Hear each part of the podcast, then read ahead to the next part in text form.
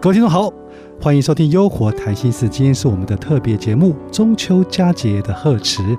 那啊、看到中秋我就想到了月是中秋分外圆，月圆人圆事事圆。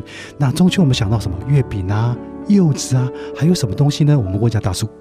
每逢佳节倍思亲对，啊！我对中秋节的联想，它就是一次团圆，一次可以把家人聚到一起的一个特别的聚会，这是我的联想。那当然也像刚才平华讲的，月饼非常可口的月饼，还有柚子啊，这个非常好吃的柚子，就这两件事情。志平，那你想到什么呢？中秋节？是的，在中秋节在台湾其实有一个非常特殊的活动，呃，我觉得这个特殊的活动，我觉得已经算是台湾的一个奇迹了，算是台湾的烤肉奇迹，就是全民都要烤肉，家家户户都烤肉，没有人不烤肉。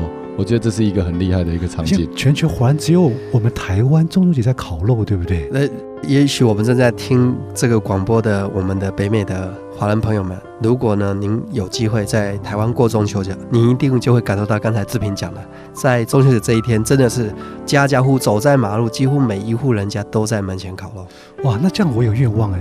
中秋节到了那天，我们三个是不是把路易斯搬到户外一起烤肉，好不好？哦可以哦，我很想听志平讲讲，为什么我们是从曾经何时，对对对，我们怎么就开始变成一，个这样的全民运动？这个烤肉这件事情是大概在一九八二年的时候，台湾开始风行中秋节要烤肉这件事情。那那时候其实是有一个广告，是一个卖烤肉酱的广告。那他就在中秋节的时候就播放了这个广告，所以就不知道为什么就引起了全民的共鸣，然后就全民就开始封烤肉了。我记得那广告词叫做什么？一家烤肉万家香。